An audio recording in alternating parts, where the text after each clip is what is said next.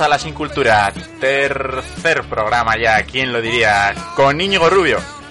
Encantado de estar aquí escuchando esta canción que versionó Fran Perea, que estaba pensando que prefiero esta versión a la de Fran Perea. Joder, ¿quién no va a preferir esto a Fran Perea? Y acaba de hablar Joel Sobera, que no está aquí con nosotros. Vuelto de mis viajes, de mis viajes, compañeros. Aquí a mi vera tengo yo al grandísimo, al mago, al inigualable, a Íñigo ¡Este Rubio. Yo! ¡Ole! Y yo presento a Alex Ruiz, que está aquí con nosotros también. A ver, ba- basta ya, basta ya de, de- de tanto despropósito. Llevamos tres programas, no hemos conseguido presentarnos los tres bien en tres programas. Joel, tenías que presentarme a mí, porque yo le presentaba a Íñigo y Íñigo te ha presentado a ti, desgraciado. Bueno, bueno, así está Mi mamá me dice que estoy especial. ¿Qué tal, qué tal los carnavales, chicos? Eh, bien, Bueno, muy irlandés es todo. muy irlandeses, ¿eh? Sí, Todo en. Joel es irlandés. Yo hoy, este año, he improvisado un disfraz nuevo. El abogado. No, el disfraz, disfraz de estar en casa. Es fantástico, co- porque conlleva muchas más cosas que el propio disfraz. Como no salir de casa, por ejemplo, en carnavales o... Una idea muy limpia, muy Hombre, pulcra, muy una, directa. Una, fantástica, fantastiquísima idea. Implica encerrarte en casa, ver una película, en fin. Conlleva muchas cosas más que el propio disfraz. Mucho esfuerzo, sobre todo. Te llamo a los colegas. Esfuerzo y trabajo. Bueno, si os parece, jugamos ya a los dados infernales. ¿Quién, quién puede empezar? ¿Quién empezará?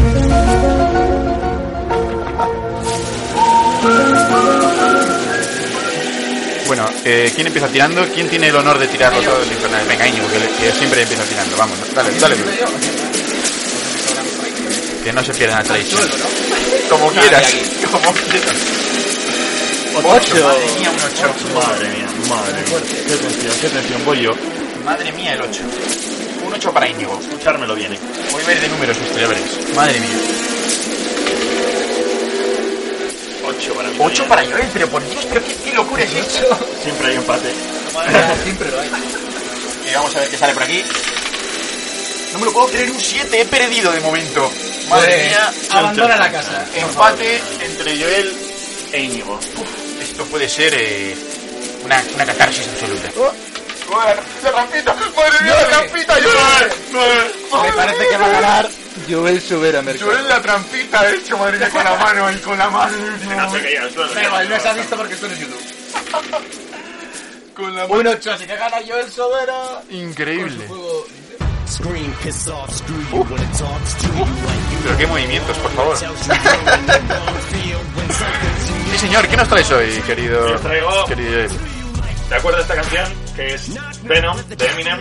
Que bueno, el otro día me estuve la- viendo la peli y me encantó, está bastante bien.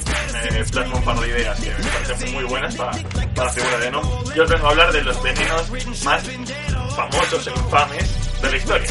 Amigo, qué veneno, bueno, veneno, oh yeah, oh yeah. Tipos de venenos, encima también hace poco ha habido noticias con Rusia, venenos, etcétera, etcétera. Bueno, siempre se han utilizado a lo, largo de la historia, siempre Estos rusos. las, grandes culturas siempre han, siempre han utilizado eh, venenos para igualar las cosas de una forma no muy pública, por decirlo de una manera. Y yo os traigo una recopilación de venenos, vamos a decir, de los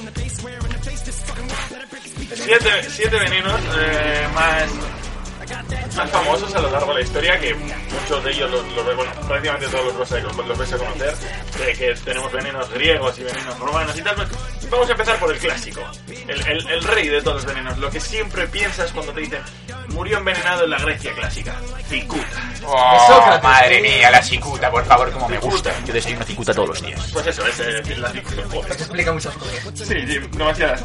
Eh, bueno, la cicuta en sí es una planta que es muy, muy, muy común en, la mayor parte de Europa, especialmente en, bueno, en el norte de África también. Eh, en las orillas del Mediterráneo se da bastante y es una planta que crece en terrenos con, con mal drenaje, por ejemplo, empantanamiento y tal. ¿no? Una planta que yo estoy casi seguro de haberla visto por ahí.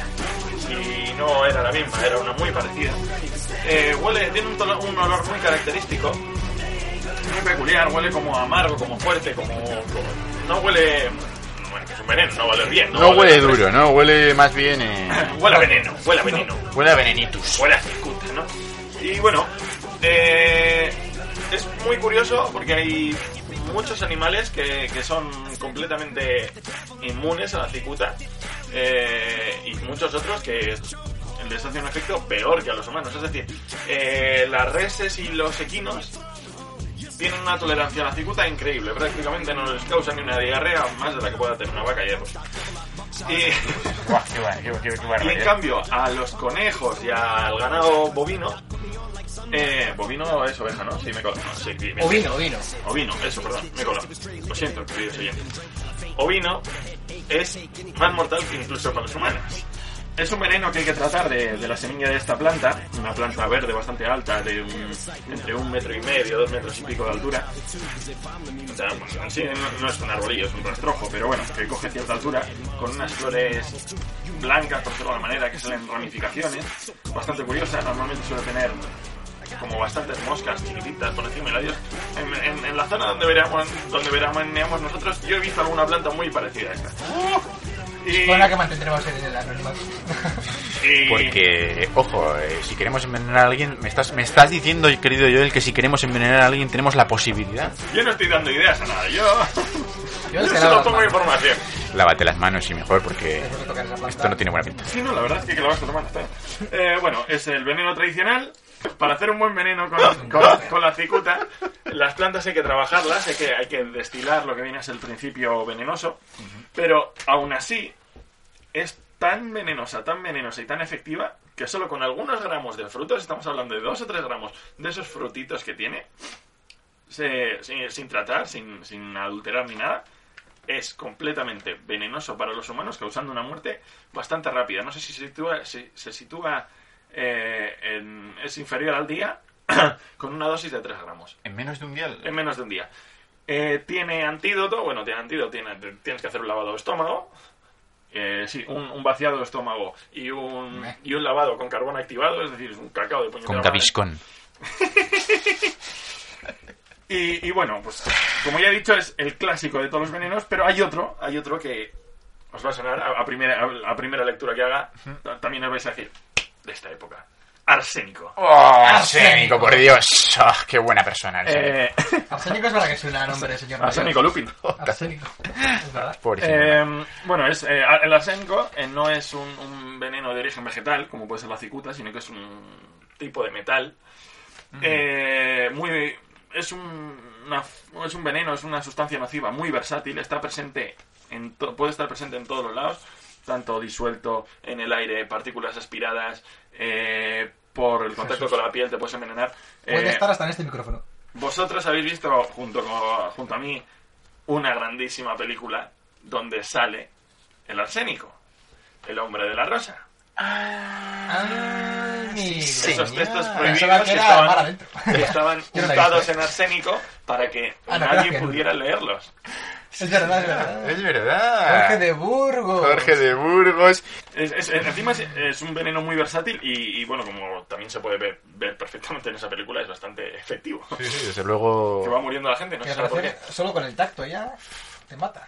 Eh, una, una exposición cutánea bastante intensa. Lo que, lo que es en la película es que, aparte de eso, los, los monjes, al pasar las hojas, Ah, sí, chupan, eso, se chupan el dedo y entonces absorben más, más veneno. Pero incluso con el tacto eh, puedes, puedes sufrir un envenenamiento. Y se han encontrado textos, no sé si eran griegos o egipcios, que se consideraban prohibidos, eh, que ahora a día de hoy se pueden tratar, eh, se pueden coger los libros y la Dios, pero se han encontrado eh, restos de arsénico en las tapas y en las hojas para evitar que la gente leyera ese libro exactamente igual que aparece en la película del hombre de la. Oh. Qué fuerte. A ver si acierto a, a- a decirlo, porque ahora vienen venenos con, que son típicos, pero bueno, no he oído yo el nombre en mi vida, al menos el nombre común en mi vida.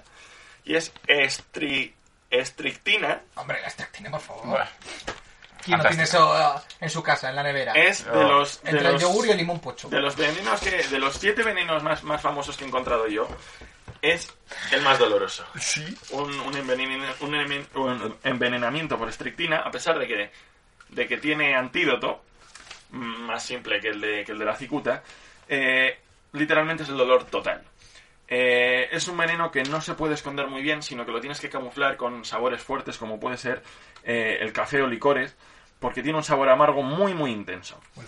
Eh, produce la muerte en menos de una hora, pero tienes unas contracciones y unos espasmos tan grandes que se dice que el, el- Que da salud. que la- el, el arqueamiento que puede llegar a coger la columna supone, supone poner los talones en el cogote.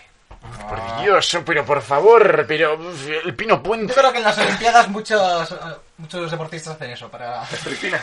La Virgen. Es el truquito. Y eso tiene un dato importante también. Este veneno, no- nos vamos a meter ya en un tema que, que medio manejamos. Eh, es uno de los sospechosos de haber asesinado a Alejandro Magno. Hombre, sí señor, Alejandro. Magno. Pobre Alejandro. Como el de la estrictina, la tetodrotanina, que así a, primer, a, a primera instancia, pues los dos me estén mirando con una cara de pan que como este, a este se le ha cruzado un cable, ¿no? Pero si os digo, si os digo que es el principio venenoso que tiene el pulpo de los anillos azules y el fuyu, El, fu- el fuyu que... Ah, el Fuyo es el pez de Homer. el pez globo, Ah, el pez de Homer. El pez globo, es pez el- la, la- no sé si es una bacteria o un, o un principio activo, pero vamos, eh, lo que mata está presente en esos dos, Ostras, el, el, en, en el esos dos animales. Que no comáis pescado. Fantástico, el macho. también en, en víboras y, y la de Dios, que también aquí hay otra relación histórica.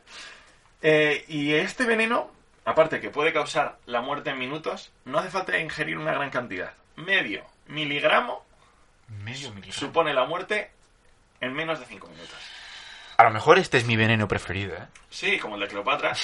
Este es el... Este es el... Cle- Cleopatra se le mordió una víbora. Está pensando en eso, pero eso ya cuyo, no puede ser. cuyo principio una víbora mierda, Aspid.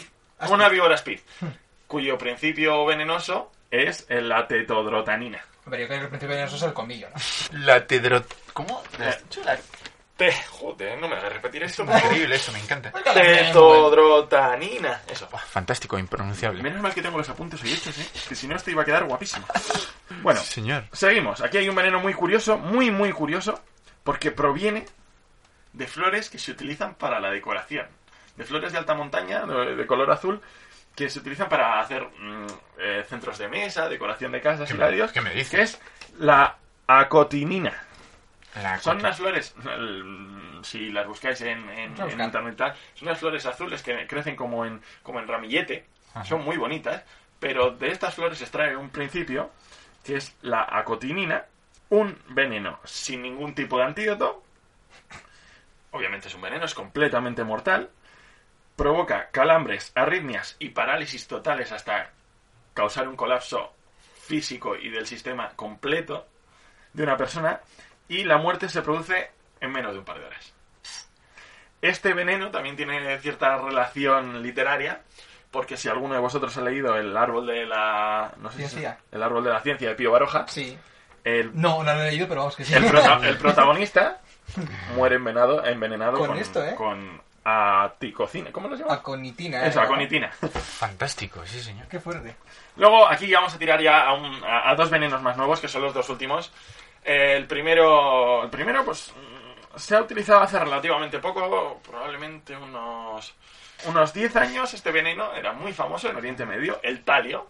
Era uno de los preferidos de Saddam Hussein y su hermano, que era la forma en la que silenciaban a todo opositor que tenían dentro de su régimen sin, bueno, sin pegarle cuatro tiros. Que también, que también. Que también, que también. El talio... Talio es, talio es ¿Algo que ver con el elemento químico? Sí, sí, el talio es el elemento químico, es también metálico como, como el arsénico, es, vamos a decirlo, es de la familia de metales venenosos, metales pesados que puede ser y tal, y, y bueno, en el Golfo, vamos a ver, sí, en el Golfo Pérsico y, y esa zona, y creo que era Irak, pues por desgracia, eh, aquí el coleguita lo utilizó bastante y se llevó unos cuantos por medio. Madre mía, por favor. Luego tenemos uno de los venenos más peligrosos del mundo más utilizados del mundo, a la vez. ¿Cuál, cuál, cuál? La tinta de impresora. El Botox. Ah, el Botox. No fastidies. El Botox es ¿El una bacteria. es un veneno? El Botox es una bacteria. La virgen, pobre baronesa Thyssen. La baronesa, la baronesa Thyssen se la ha jugado mucho. Eh, que surgió, bueno, eh, es, es la bacteria volutini... bueno, Volutimi... Joder. Bueno, es la bacteria del Botox. es un veneno ultra potente. Si hemos dicho antes que... ¿Cuál era? La tetodrotanina. Mataba con medio miligramo. Esto es una exageración para lo que necesitas para matar a una persona con Botox. Es decir, ¿Qué dices? cuando te ponen las inyecciones de Botox a los famosos, a los retoques, y la dios, aparte de estar tratados, son, con- son concentraciones mínimas, con disoluciones, con, con, con otras sustancias que hacen que, el control, que esa bacteria se pueda controlar y solo te cree ese hinchazón. Y estamos hablando, Y aún así te hincha. y estamos hablando que, que esa bacteria te ponen un pequeño pinchazo en el labio y mira cómo se te pone el labio. Con- teniendo menos de un microgramo, ya no es un miligramo, menos de un, un par de microgramos, Qué mira cómo te deja la boca. Joder. La muerte se, pro- se puede producir con menos de un gramo, Qué con menos de medio gramo. Increíble, no me imaginaba que el Botox iba a acabar aquí. El Botox eh, se descubrió en los años 30 y se como veneno y se llamó eh, sustancia XR, sustancia venenosa XR, y esto se utilizó por Japón cuando invadieron la, creo que es la provincia de Manchuria, Sí. en China, eh, con los presos y todo eso, utilizaron el Botox como sistema de control de, de- de gente y de población en, en la provincia de Manchuria. Y para, bueno, silenciar lanzamientos, etcétera, etcétera, etcétera. Y silenciar voces. Luego también se me ha olvidado decirlo, hemos mencionado a Cicuta, que es, al fin y al cabo, es el clásico. Clásico, Íñigo, clasicazo. ¿Tú has mencionado la Cicuta?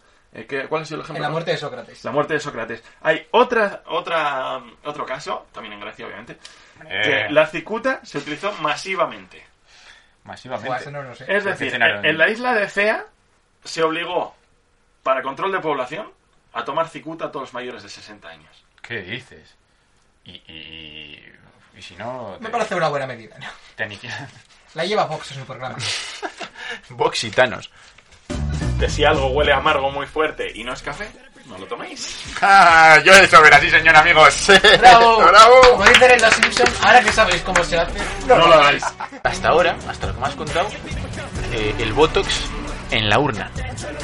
Como en la urna. como en la urna. Sí, de la urna. Bueno, da igual, era un chiste tan pésimo que no... no... ¡Ah, el! Joder. Sé por dónde va, pero es que es tan malo. Buah, buah. Es tan malo. Alex. Mejor que suene mí. Íñigo y yo tenemos que batirnos en duelo otra vez. A ver qué he sacado. Un 7. Un Vuelvo a repetir puntuación, por favor. Ahí va Íñigo. 10. Madre mía, me acaba de aplastar. que. Me acaba de aplastar, pero soberanamente. Oh yeah. Tenéis que ver aquí la situación. Bailando, bailando como los peores bailarines de la historia de los años 30. Dándolo todo. Porque estamos atrás de los cables, aquí a la mesa. Que si no ves alguno haciendo el Walker y la Dios. Sí, señor. Íñigo Rubio, ¿qué nos traes hoy con esta pedazo de canción? que lamento haber elegido esta canción porque se más alegre para el tema contrario. ¿Pero qué tema traes? no, a ver, pues ya que se ha hablado del último libro que he leído, la última peli que he leído, ¿de ¿qué me quedaba? Pues el último bonus que me he comido, no. La última serie que he visto, Espera que tengo por ahí un donut. que es The Terror. The, Terror. The Terror. The Terror, vamos. Oh my god.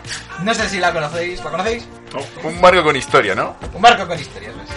Sí, eh, a ver, la serie está basada en hechos históricos, sí, es una serie de terror, como el propio nombre indica, aunque no se llama así por eso, de la, de la AMC, que ser una cadena gringa. ¿De qué va? Va de un acontecimiento histórico real, que fueron dos barcos que envió la Royal Navy en 1845 a descubrir eh, la ruta del noroeste. ¿Sabéis lo que es la ruta del noroeste? No tengo ni repajorería. La ruta del noroeste es el paso del Atlántico al Pacífico, o viceversa, claro. Depende si vas o vienes. Por el norte de Canadá, en la ruta del noroeste. Y eso, la Royal Navy envió estos dos barcos, uno de los cuales era el Terror, el Terror, por eso se llama así la serie, también porque es el terror, repito. Por si no sois enterado. Y, Notes el humor. Nótese, nótese. y, No nunca te más, y nunca más se supo de esos barcos. Desaparecieron. Se los tragó el Ártico. Seguro que no fueron a las Bermudas. Desapareció el terror y el otro. Y el otro barco, eso es, que no me menciona el nombre. El horror. Terror y horror. Ojo, pobre del otro barco que no tiene serie, ¿eh? Ya me fastidiaría ser el otro barco. Ya, sí, una putada. Como barco has fallado. Que fallado como nombre, el otro barco se llamaba Erebus. Como nombre es un poco... Claro, imagínate una serie que se llama Erebus. ¿Quién la va a ver? Erebus. Pues es mejor ver el terror. The Terror. Eh, primero os cuento un poco la historia real. Pero esos barcos. Mission failed. James Good. El cuarto integrante del podcast. El cuarto integrante. Eh, a ver, la historia es que el paso al noroeste ha sido una obsesión para los marineros desde siempre, desde que se descubrió América, vamos. Y bueno, no hay que olvidar que el propio viaje de Colón pues fue un intento de llegar a las Indias y a Oriente y todo eso. Lo que pasa es que en medio descubrió América. Pues el, eso, la idea de, huir- de unir el Atlántico y el Pacífico, eh, Europa y Asia siempre ha estado ahí.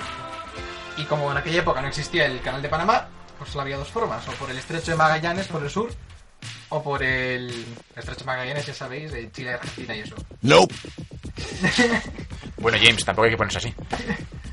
o por el norte, por el- la ruta del noroeste.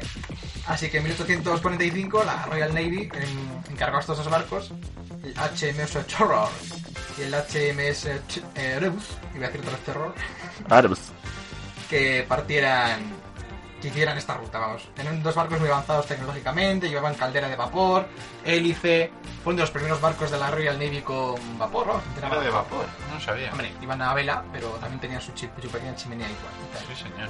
Eh, bueno, eran más o menos parecidos de tamaño. El Erebus un poco más grande, de 378 toneladas, y el Terror de 331. Bueno, llevaban todos los últimos equipamientos, un casco reforzado de metal para actuar como rompehielos, eh, la máquina de vapor, como digo, con- de, de Birmingham, que era como un motor de ferrocarril, de lo que había entonces. Eh, la máquina de vapor no iba más de 7 kilómetros por hora, pero bueno, para la época está bastante bien. Pero entre eso y la calma chicha que se llama en el mar, que no te mueves para ni un lado ni para otro, como veías a velas, pues... Pues mira, pues es bastante.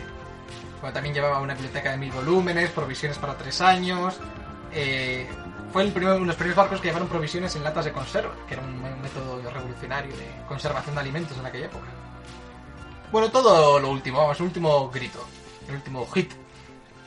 Y eso partieron en mayo de 1845. En septiembre de 1846 entraron en el pasaje de Lancaster, que está en, pues en ese laberinto de islas que hay en el norte de Canadá. Y desaparecieron, no se volvió a saber nada más de ellos. Madre mía. Madre mía.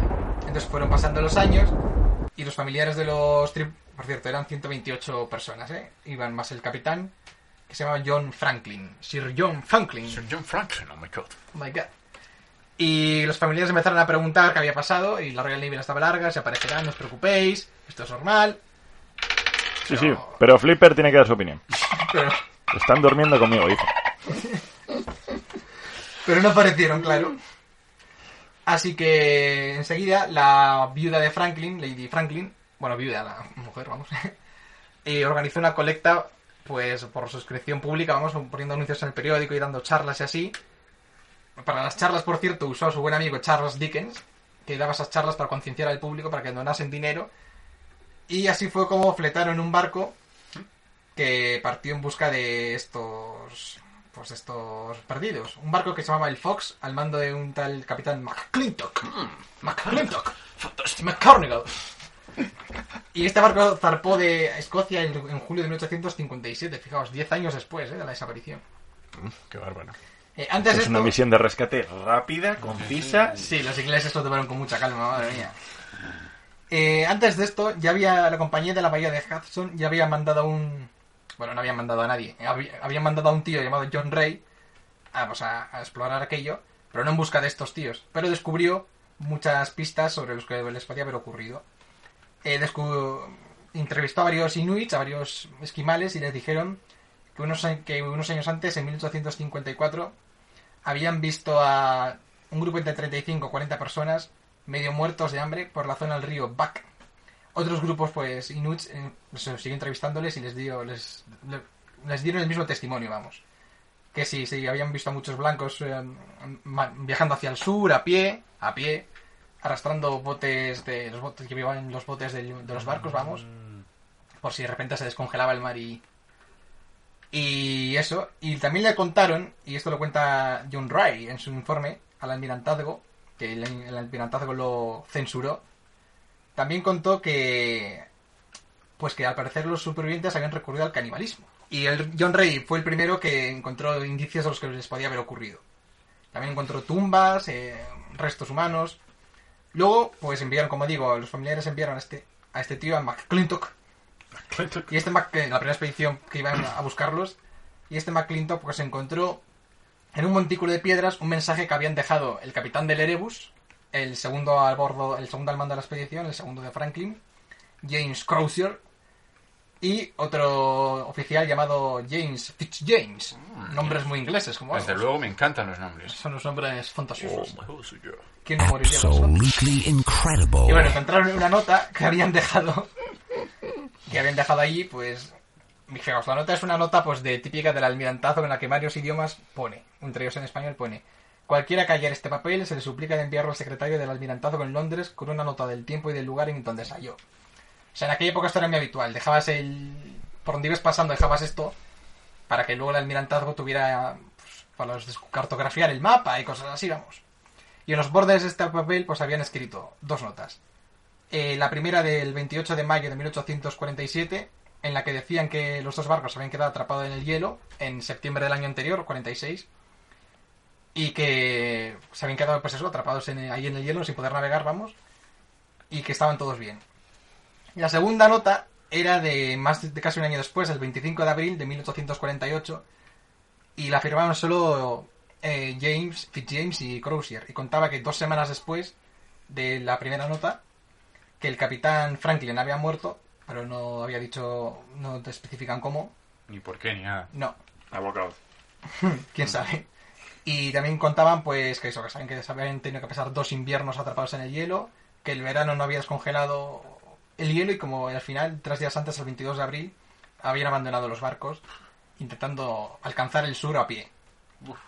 También dice que para entonces habían muerto 24 oficiales, entre ellos Franklin, da la fecha, el 11 de junio de 1847. Y... ¿Cuántos...?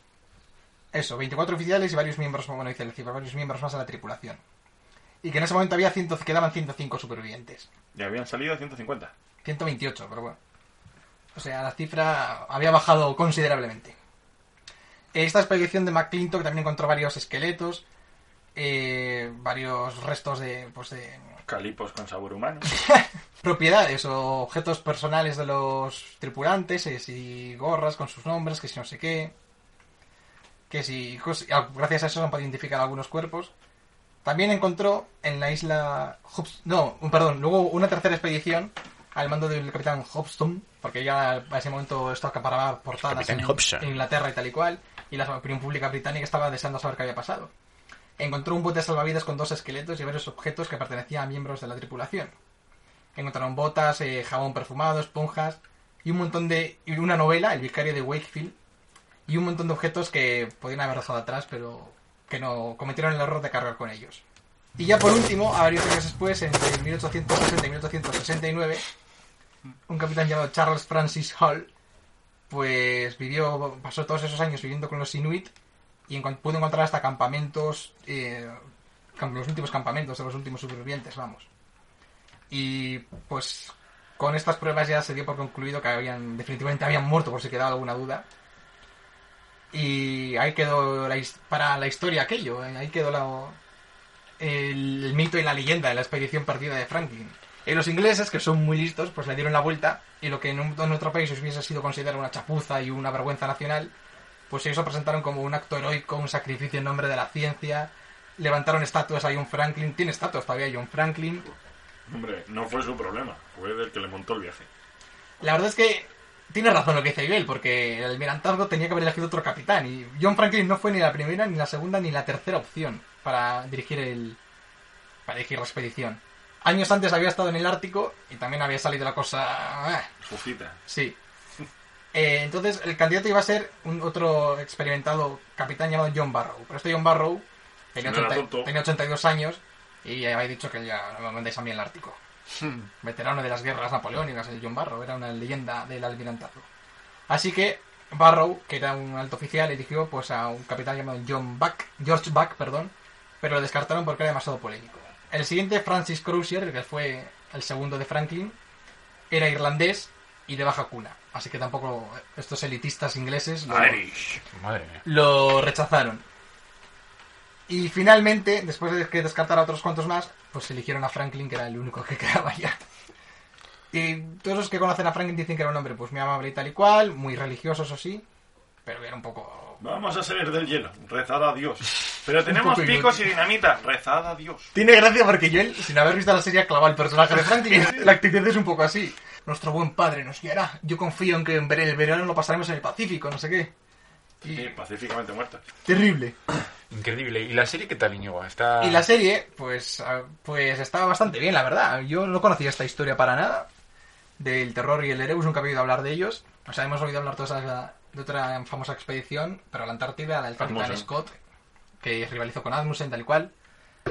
Pero nunca había oído hablar de esto. También los- estos ingleses, qué, qué mal se les da esto de descubrir eh, los polos, ¿no? Total, no... no En el polo sur pierden a Scott, en el norte a estos. a mí me ha gustado mucho. Eh, está basada en hechos reales y es una... Basada quiere decir que hace una interpretación muy libre. En la serie el, el gran problema de... Bueno, aparte del pequeño detalle que se han quedado atrapados en el hielo, claro.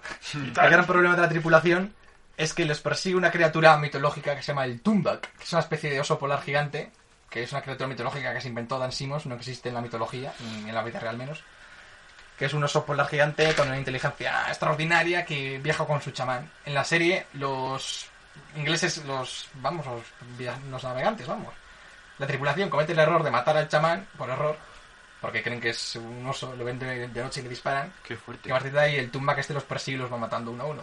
Empezando por John Franklin, que le dan, Eh, le dan esa muerte en la serie. Un, un detalle, un detalle que, que quiero decir. Lo del oso polar gigante, súper inteligente. ¿Alguno ha visto Lost? Eh, no, no, he visto pero he visto un mazo de comentarios. El oso polar a los- arborícola ese, ¿sabes? Ah, sí. En medio de una isla eh, hawaiana. Ah, no sabía que había un oso. Puñetero oso polar arborícola. Un oso polar. Igual es el mismo, igual eh, es que emigró luego y Sí, se fue de viaje, ¿no? Con el Inserso y yo dijo, "Ah, es que aquí hace frío para el reuma, me pa". No creo porque el de la serie muere al final de la serie, perdón por el spoiler. Mm, Muere, Oh. muere Tumbak. Muere el Tumbak. Pobre oso. ¿Se le llega a coger cariño al Tumbak? Eh, o... no. La verdad es que no. Ha habido más expediciones al Ártico porque es una se convirtió en un mito esto de la expedición perdida de Franklin. Se, se han compuesto canciones. La más famosa es la canción Lady Franklin's Lament, el lamento de Lady Franklin, que eso recuerda un poco pues los años que se pasó Lady Franklin, la mujer de Franklin, pues moviendo a la opinión pública, ¿no? Buscando dinero y tal y cual, pasando la gorra.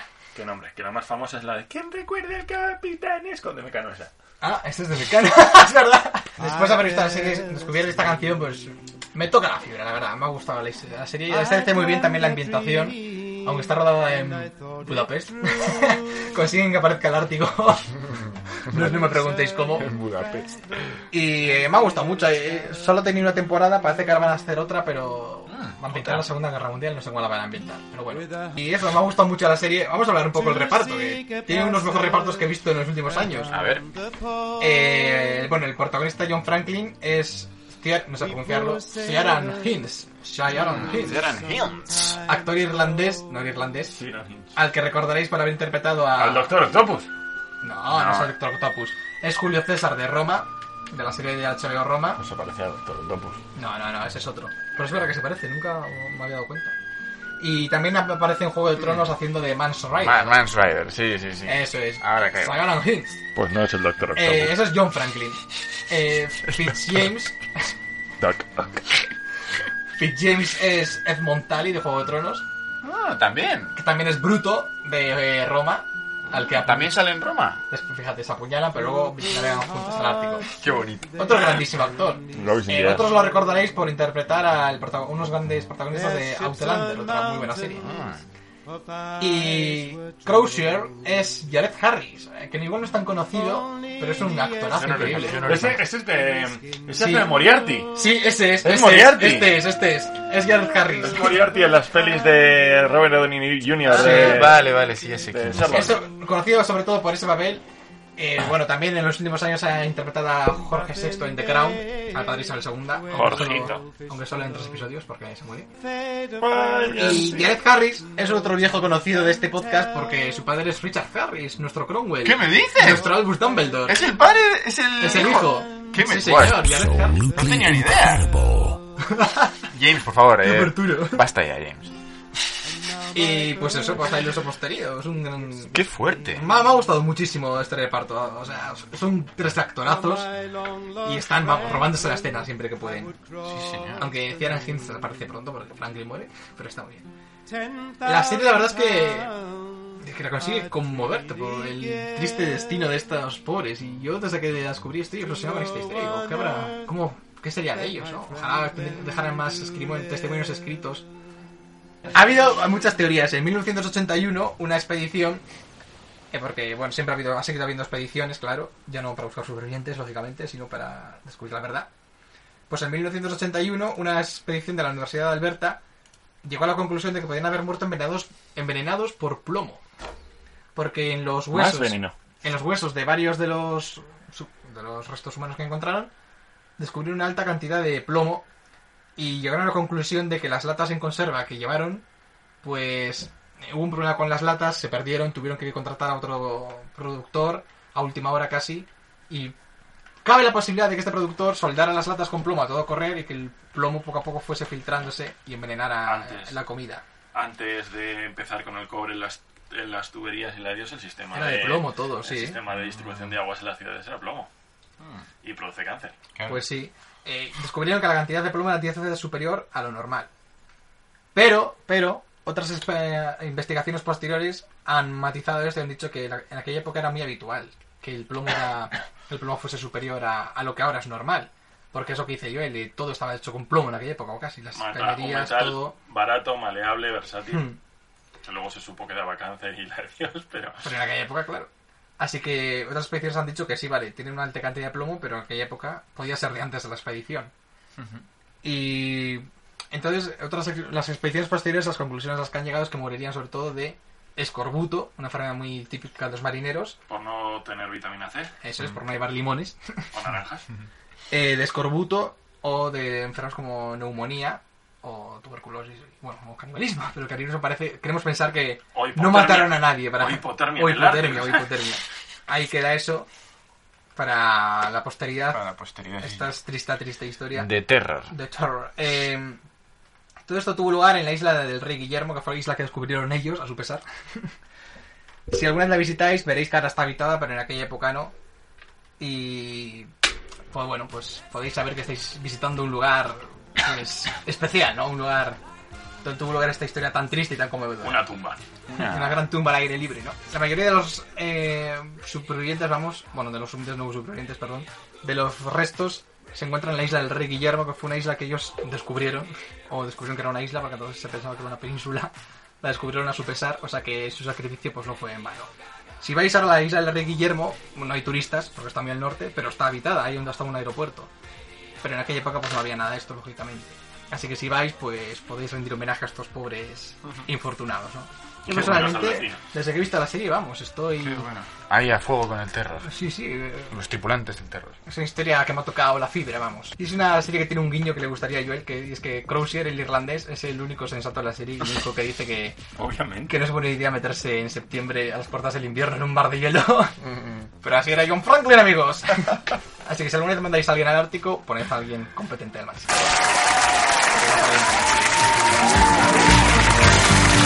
Parece que me toca, ¿no? Ya irremediablemente eh, puedo competir contra James. También a los dados.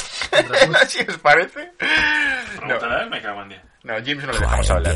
Try again. Claro, no sabes nada tú. Challenge accepted. Muy bien, bueno, pues vamos con el tema de hoy.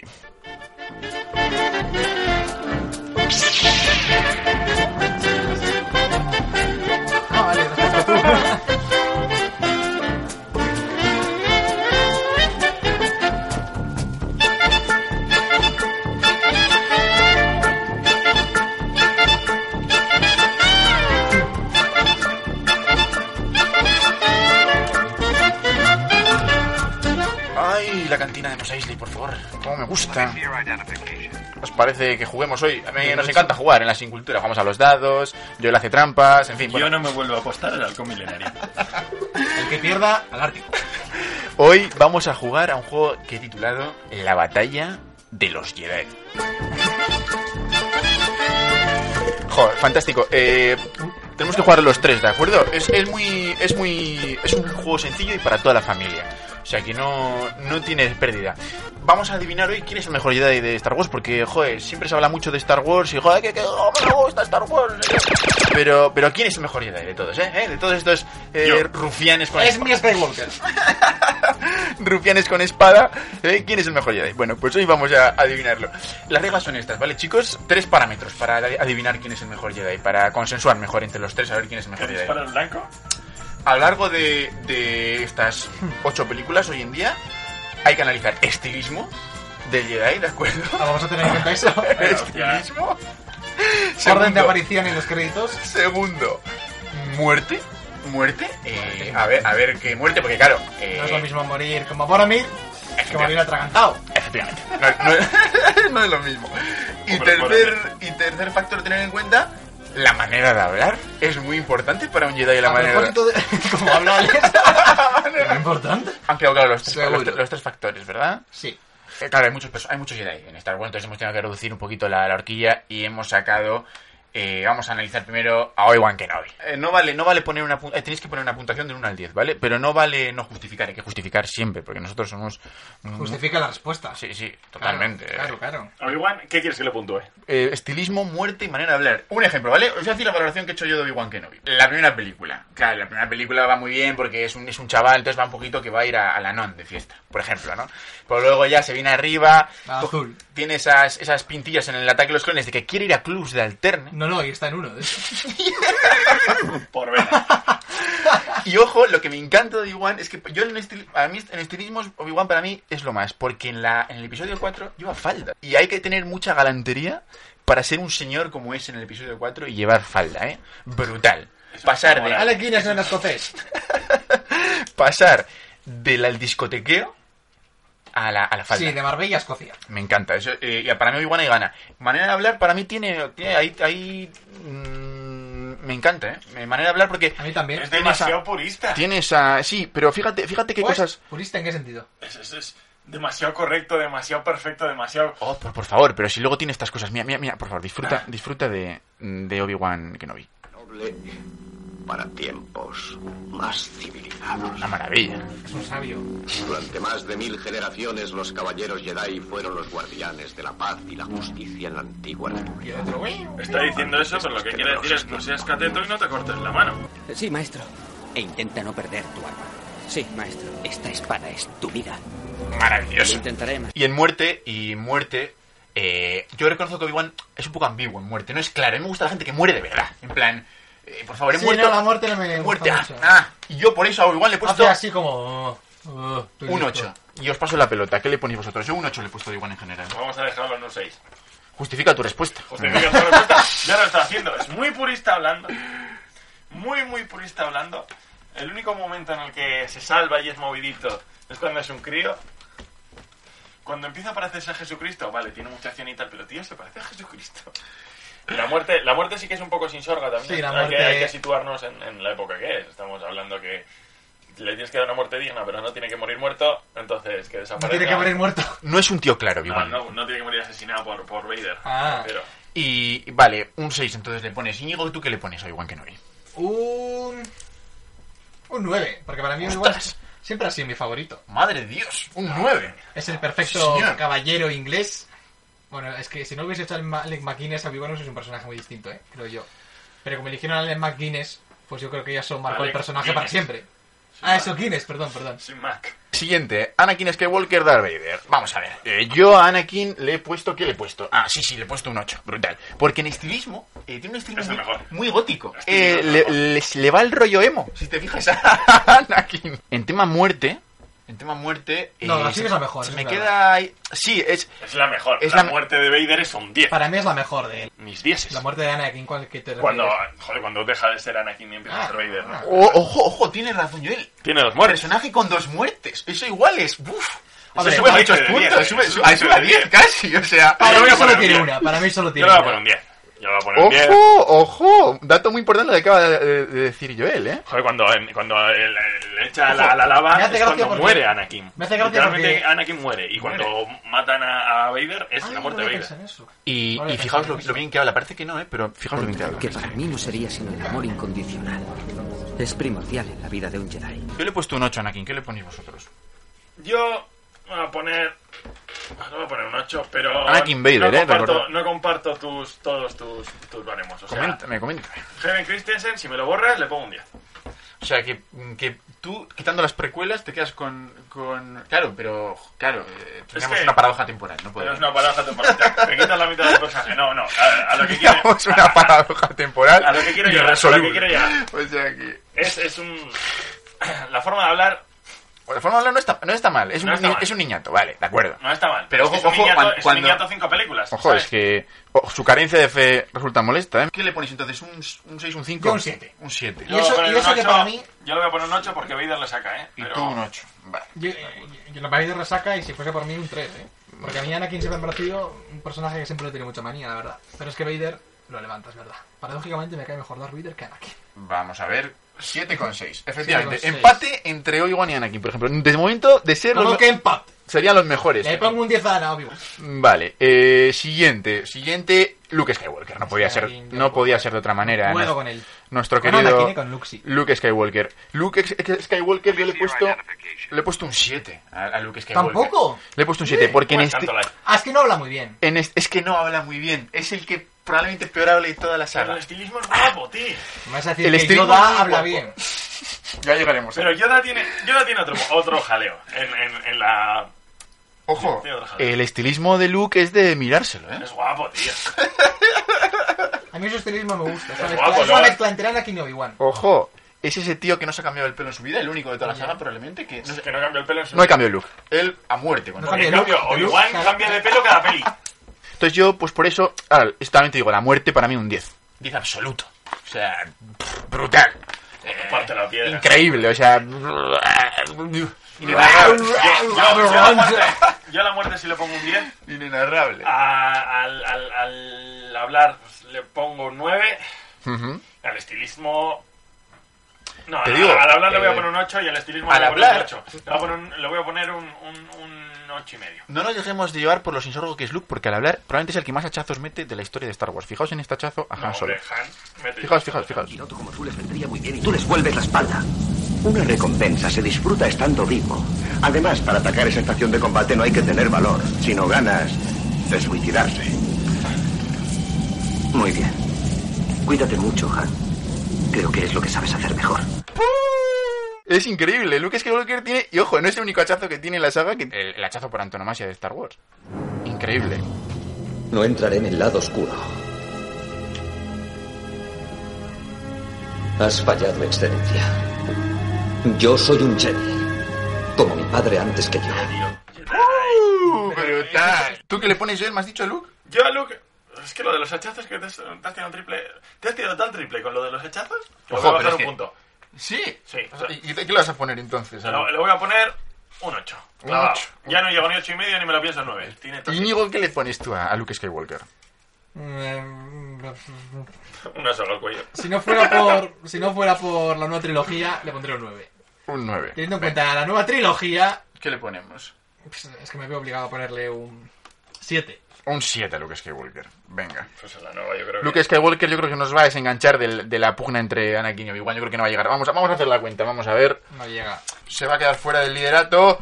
7 con 3. Oh. Conde Dooku. El Conde, Conde Dooku. Dooku es muy papi, ¿eh? Hombre. Ojo, ¿eh? Igual se lleva a mí. Eh, es que por eso le he metido en, en este juego, porque el Conde Dooku probablemente es el tío más papi de, to- de muy toda la saga. Y fijaos, La muerte es muy gilipollas. es fan- yo ni- en estilismo ni un pero le puedo poner. Y luego, en, en manera de hablar, tampoco se le puede poner No se puede pegas, Es no un señor, este es un señor, así, así, así dicho. Un señor de los pies a la cabeza, fijaos. Fijaos qué maravilla esta conversación con, con otro señor. Decidirá nuestro conocimiento de la fuerza. La espada láser será quien dé la respuesta. Oh, brutal, metafor- metafórico, brutal. Es que es increíble, es increíble. Esa espada láser que parece una cachapa con el mango girado. Es que la- Luego, luego, claro, cuando te enteras de que el actor tenía 90 y la virgen, pues dices, pues sí, lo de la cachapa venía bien. Y muerte es todo lo contrario de Obi-Wan, es ser muy claro. Eh, te cortan la cabeza, no hay un pero, me han cortado la cabeza. O sea, O sea, el es que tijereta, no, no- no hay, no, hay, no, hay, no hay tu tía, o sea, me han cortado la cabeza. Sí, pero, pero yo, yo le daría una muerte más espectacular a un personaje tan fuerte. Sí, le darías más... más Sí, más- le daría más que muerto de Más rodillas. memorable. Más que muerto de rodillas, una pelea y que muriera en la pelea, no de rodillas ahí. No sé, Yo, en total, un 9. Ya os digo que me yo le encanta. voy a poner otro 9. 27 puntos, porque yo le doy otros 9. ¡Otro 9! ¡Increíble! Habla bien, viste bien y su muerte, aunque tiene razón lo que dice Joel, mm, me parece muy memorable. Porque Sí, sí. vemos por primera vez a Darth Vader. Porque, bueno, por primera vez no, pero. Eh, gana increíblemente por ahora. Eh, vamos con ya los dos últimos. Yoda. Buah, eh, Diez. No, este señor tiene un problema, no se cambia de ropa en ya está. el- Pero es que este señor tiene un problema, que no, se- que no se cambia... Este señor no se, no se cambia de ropa en, en todas las películas. Le falta que le hace. Ya huele. Es- eh, ya huele. O sea, Si desaparece hasta, hasta con la ropa cuando se muere. es que desaparece hasta con la... Este señor y le huele ya. O sea, es- le, le está pidiendo lavadora a, a Pero Yoda. mírale que en las, en las- O sea, en las últimas en hacerse, que serían las primeras de su vida, mírale que limpito va. O sea, lo patrocina a lo limpio. O sea, Sí, Neutrex está ahí, Neutrex está ahí. ¿Qué ha pasado? está ahí, dice. ¿qué ha pasado en ese exilio? Que nos hemos abandonado. Hombre, es que Dagobah. Hombre, Dagobah no tiene una puta lavadora. O sea, Dagobah es un cenagal. Mira, mira cómo se queda Luke y solo está ahí 20 minutos. Eh, sí, Mira tú un tío que lleva ahí. El exilio no le sienta bien a nadie en Star Wars, por lo que parece. No, no. No le sienta bien a nadie. Vale, ma- le salen. ma- yo creo que cómo le la cara donde le he subido muchos puntos a Yoda es en manera de hablar. En manera de hablar, Yoda. Qué habla al revés. Es que habla al revés. Empiece, no te fallaré. Eh, Yoda sabe euskera, es verdad. Y no tengo miedo. Lo tendrás. Sí, lo tendrá, brutal. Encima divirtiendo. Es... Y muerte, pues bueno, pues se me queda ahí un poquito tal, pero... Pero es solemne. Es solemne, es solemne, más so- es solemne. Eh, no es tan clara como la del Conde Dooku, que es, ya hemos dicho que es lo más claro que hay en Star Sí, pero es solemne. Y así no muere. Sí se hace uno con la fuerza, joder. No Y se ha quedado claro el concepto. Pues yo le he puesto un 7 a Yoda en total. No, mal, mal, mal. Un 7, no. Un siete. dieces, mis Yo, dieces. yo otro 10. Y un 10. Ya tenemos campeón. Y yo el otro 10. Un otro 9 10. de media, ¿no? 27 entre 3, 9. Pues Otro un 9. 9 empate entre el Conde Dooku y, y Yoda. Yoda. Y ahora ya vamos con el último. Darth Vader. Darth Sidious. Ah, no, no, no, Mm, no. Vamos con Darth Sidious. Buah, qué maravilla. Eh, vamos a ver. Darth Sidious, ojo, Darth Sidious tiene un problema importante también con el estilismo, ¿eh? Eh, este señor vivía en el siglo XVIII al principio y luego, y luego cuando ya le, le atrapa lo que es ya el, el, el merme, ya el, el, El verme cuando se convierte en una uva pasa, tío. O sea, tampoco... Este señor, fíjate eh, qué, qué elegante era. Y cómo se, Qué elegante es Hamlet. cómo se deja, cómo se deja perder, ¿eh? Es brutal. Pero, pero siempre quedará el gran momento de poder ilimitado. manera de hablar. Yo creo que este señor en manera de A hablar mí sobre es que escena me gusta la, la de poder limitado, pero por lo demás. Yo soy el Oh, brutal, brutal, increíble, Es que increíble. esta escena que, que cada escucho me descojono. Porque hay un meme buenísimo en Twitter que dice: Cuando vas a casa de tus, de tus suegros, dice, no vas a hablar de política. Diez minutos después, yo soy el Un personaje que le va ciertamente un poquito el, el masoquismo. Fija- fijaos en esta conversación también brutal. Atácame con todo tu odio y tu viaje hacia el ¡Dame duro! Es un viejo verde, ¿a qué está pidiendo guerra? ¡Dame duro, Luke! ¡Dame duro! ¡Tú, tú sabes! Está pidiendo, está pidiendo guerra. Brutal. Y en muerte, en muerte, eh, ay, muerte se me Luke, saca el sable. ¡Dame duro, Luke! se me queda ahí un, un poquito flojo, con lo cual en total yo le he puesto un 6. No sé qué, vos, qué le ponéis vos. No, no, yo le voy a poner un 7. Le voy a poner un ¿Un 7. siete? Le voy a poner un 7. Un 7 a Darsidius. Íñigo, ¿qué, qué le ponemos? Le pongo un 8. Un 8 a Darsidius. Uf, a ver qué nos sale Darsidius. Darth eh, Sidious no está ni cerquita la cabeza. Bueno, no, no, rectifico, le voy a poner un 9. Un 9 le ponemos. Venga, Me gusta pongo un su seis. elegancia, es que, es que el ¿Qué- ¿Pero qué actor, elegancia? Pero tú lo has visto en la primera es foto. que el actor lo hace muy bien. Es que el actor lo hace No, muy no, bien. pero no estamos hablando de actor, estamos hablando de estilismo. Tú le has visto ahí vestido. tío. Bueno, estamos hablando de todo. Estamos Ponete hablando las cortinas de la casa de la abuela. estilismo, muerte y manera. El actor lo hace muy bien. 6, 7 y 9. 7 y 9. Nada, nada. O sea, ha caído. 39, 22. Ha caído con Luke Skywalker, sí, fíjate Ha que caído, lo que es ha la caído. vida, macho. Lo que es la vida. Al final juntos se van al, al, al hoyo. 7 con 3, 7 con 3. Sí, me encontré. Sí, sí. Bueno, eh, vamos a decir todas las notas. Obi-Wan Kenobi, 7,6. Anakin Skywalker, Darth Vader, 7,6. Luke Skywalker, 7,3. Conde Dooku, 9. Yoda, 9. Y Darth Sidious, eh, Emperador Palpatine, 7,3. Ganan Conde Dooku y Yoda los mejores Jedi. Madre mía, los más veteranos. Increíble, por favor, unos aplausos, Joel, unos aplausos Es aquí. increíble que el mejor Jedi sea el Conde Dooku. ¿no? Es- Madre mía, cómo están las cabezas. Así que nada, amigos de la Sin Cultura, eh, nos despedimos. Volveremos, o quién sabe, quién sabe si volveremos. Hasta la próxima. Yeah.